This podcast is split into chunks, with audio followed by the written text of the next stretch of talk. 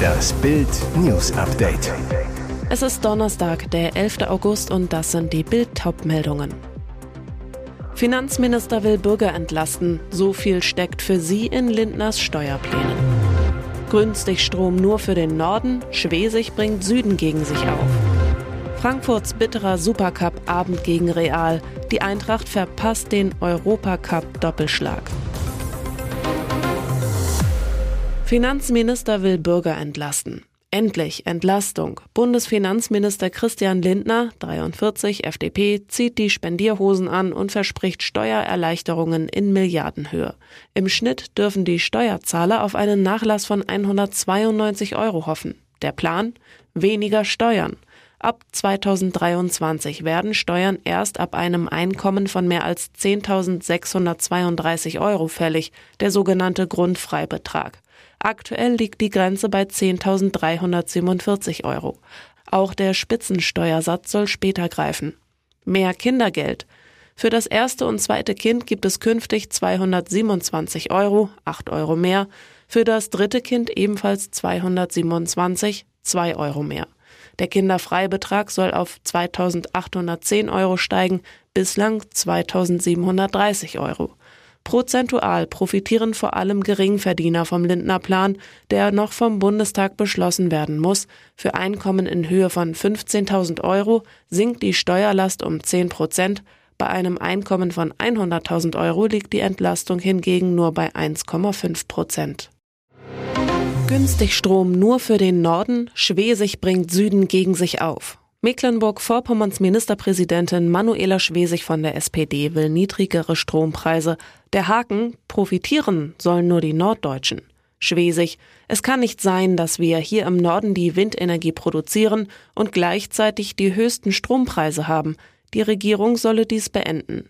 Gegenwind aus dem Süden. Für CSU-Generalsekretär Martin Huber, 44, ist das an Dreistigkeit nicht zu überbieten. Bayern zahle bereits 9 Milliarden Euro in den Länderfinanzausgleich. Nun will Frau Schwesig Bayerns Bürger dafür bestrafen, dass hier weniger Wind weht. CDU-Vize Andreas Jung aus Baden-Württemberg merkt an, Olaf Scholz hat im Wahlkampf einen Industriestrompreis von 4 Cent pro Kilowattstunde versprochen, und zwar für ganz Deutschland. Frankfurts bitterer Supercup-Abend gegen Real. Frankfurt verpasst den Europacup-Doppelschlag. 85 Tage nach dem Triumph in der Europa League geht der UEFA Supercup gegen Real Madrid in Helsinki mit 0 zu 2 verloren. Nach der 1 zu 6 Klatsche zum Ligaauftakt gegen Bayern sorgt ausgerechnet der Ex-Münchner David Alaba für den Eintracht K.O. 37. Minute. Benzema setzt sich bei einer Großecke gegen zwei Frankfurter durch. Casemiro legt gegen die orientierungslosen Trapp und Tuta von der Grundlinie zurück auf den völlig freien Alaba. Der muss nur noch abstauben. 1 zu 0. Dann Stürmerstar Benzema macht nach einer flachen Flanke von Vinicius Junior aus 14 Metern alles klar. 65. Minute. Trapp sieht beim zentralen Schuss unglücklich aus. Übrigens, die rund 10.000 Frankfurt-Fans fallen diesmal nur positiv auf. Dafür gibt es auf dem offiziellen Fanfest vor dem Spiel Krach. Die Trauer und der Schmerz brauchen Zeit. Es sind die schmerzhaften Worte einer Frau, die ihre Liebe verloren hat. Die Freundin des verstorbenen Tobias, der im Alter von 25 Jahren starb, wandte sich am Mittwoch mit einer emotionalen Botschaft auf Instagram an die Öffentlichkeit. Sie schreibt, in tiefer Trauer und mit großem Schmerz müssen wir euch mitteilen, dass Tobias viel zu früh von uns gegangen ist. Wir sind alle tief erschüttert und können es immer noch nicht fassen. Kurz zuvor hatte die Polizei bekannt gegeben, dass Tobias zweifelsfrei identifiziert wurde und keinem Verbrechen zum Opfer fiel. Ihren Post schließt Anna mit den Worten Die Trauer und der Schmerz brauchen Zeit, die wir uns gerne nehmen würden. Danke für euer Verständnis. Deine Anna Mama, Papa, dein Bruder Jonas im Namen aller Angehörigen und Freunde.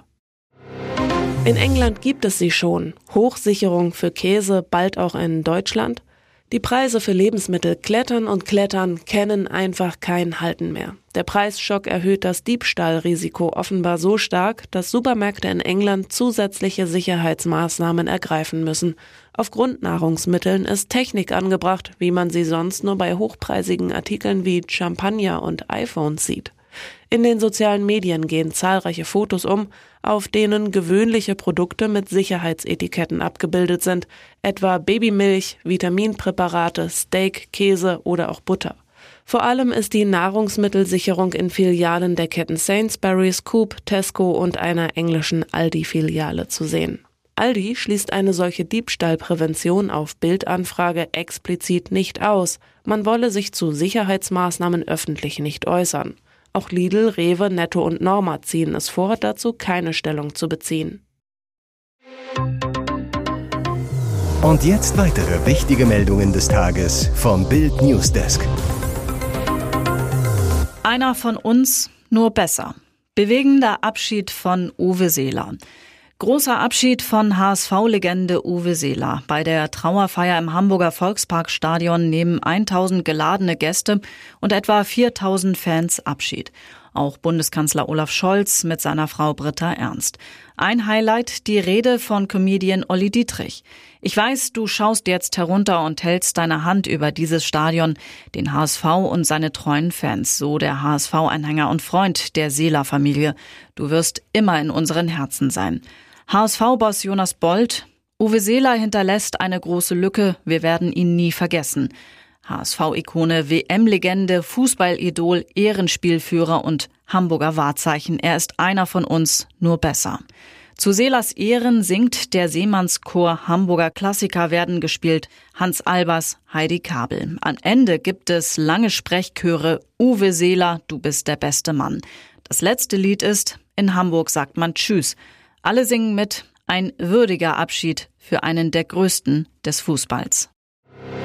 10 Milliarden Euro. Lindner will Millionen Steuerzahler entlasten. Konkret geht es bei dem geplanten Inflationsausgleichsgesetz von Christian Lindner um einen steuerlichen Ausgleich für die sogenannte kalte Progression. Von den in Lindners Plänen avisierten Entlastungen würden 48 Millionen Menschen in Deutschland profitieren, sagte der Minister. Im Schnitt betrage die Entlastung 192 Euro. Im Detail sei eine Anhebung des Grundfreibetrages bei der Einkommenssteuer, Änderungen im Steuertarif sowie Anhebungen von Kindergeld und Kinderfreibetrag vorgesehen. Lindner sagte in Berlin, wir sind in einer Situation, wo gehandelt werden muss. Die Pläne des Ministers sollen der unerwünschten kalten Progression entgegenwirken, also dem Effekt, dass jemand durch eine Lohnerhöhung, die höchstens die Inflation ausgleicht, in einen höheren Steuertarif rutscht und somit letztlich weniger Geld in der Tasche hat. Mit den Koalitionspartnern SPD und Grüne ist der Entwurf noch nicht abgestimmt. Dort gibt es den Wunsch nach einer stärkeren Entlastung sozial schwacher Menschen. Im Absoluten kommen Menschen mit höheren Einkommen durch den Gesetzentwurf wesentlich besser weg. Haftbefehl gegen Assauers Sekretärin. Wurde der Schalke-Manager ausgeplündert?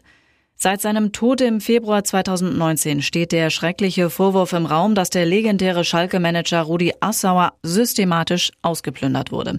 Jetzt hat das Amtsgericht Gelsenkirchen einen Haftbefehl erlassen gegen die frühere Sekretärin des verstorbenen Fußballmanagers. 2012 wurde Assauers ehemalige Sekretärin Sabine Söldner mit einer weiteren Person zur Generalbevollmächtigten ernannt. Als Assauer starb, soll von seinem einstigen Millionenvermögen fast nichts mehr übrig gewesen sein.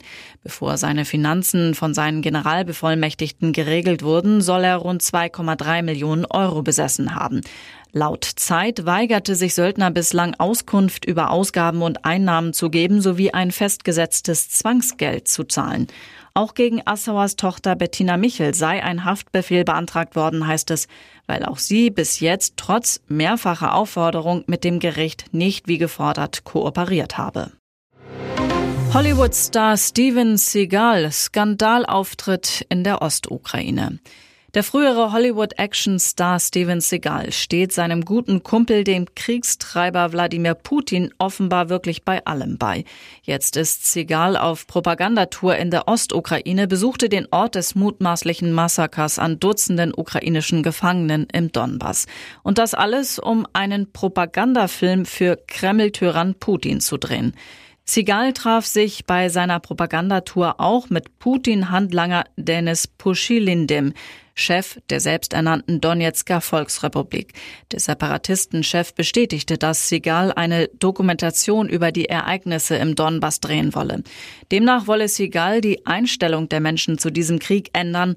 Steven sagt, dass 98 Prozent derjenigen, die über den Krieg reden, noch nie hier waren. Sie wissen nicht, was wirklich los ist.